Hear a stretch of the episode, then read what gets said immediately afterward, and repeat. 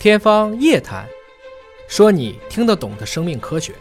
欢迎您关注今天的《天方夜谭》，我是向飞，为您请到的是华大基因的 CEO 尹烨老师。尹烨老师好，向飞同学好。本节目在喜马拉雅独家播出。今天关注啊，光脚的不怕穿鞋的啊，这是在《自然》杂志上新上线的一篇论文，讲的呢就是真的是光脚的不怕穿鞋的啊，说光脚跑步胜过了。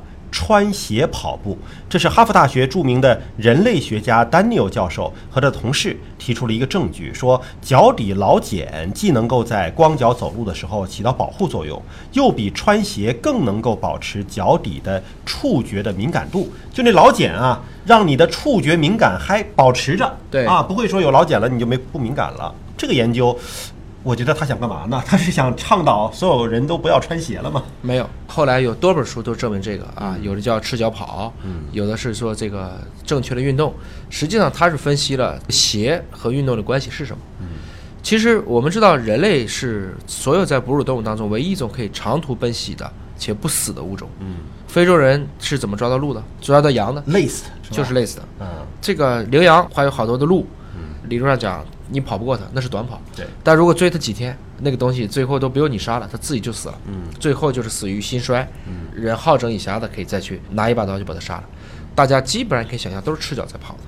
因为在赤脚跑的过程中和穿鞋跑的过程中，你整个的脚对地面的感知是不一样的。而且这个落地的步态都不一样，都不一样。他专门还公布两个照片儿啊，一个是光脚跑的孩子，但是习惯性的光脚跑，不是偶尔一次啊。他是前脚掌先着地，对的。穿鞋跑的呢是后脚跟儿先着地，啊，那跑步的姿态完全不完全不一样。嗯，所以从这个角度来讲呢，它会引起一系列的应力改变。嗯，就是我们以什么样的姿势，可能对人体的，包括骨骼。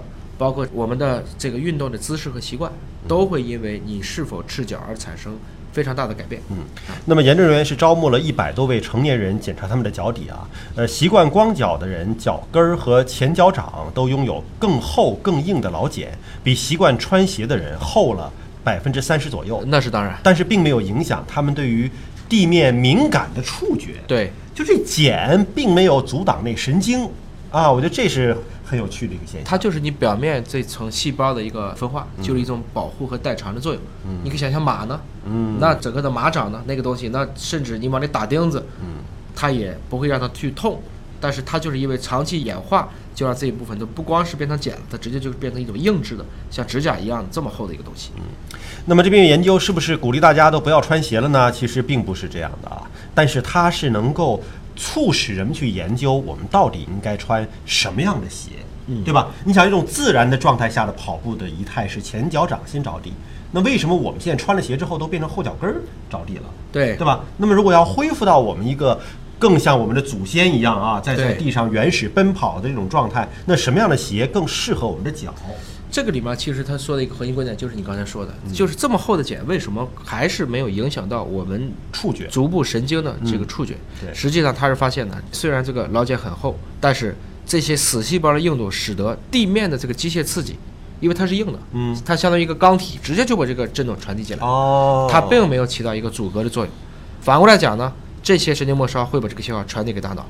所以，经常光脚的人的平衡感就会更好。嗯，相当于这个汽车轮胎啊，你是适合这种触感更强的轮胎，还是舒适度更强的轮胎？哎，软硬度不一样，差不多是这个意思啊。而且越久就越会使人和脚底板和大脑之间产生一个稳定的连接。嗯，相当于它总被锻炼了，就像很多的渔民。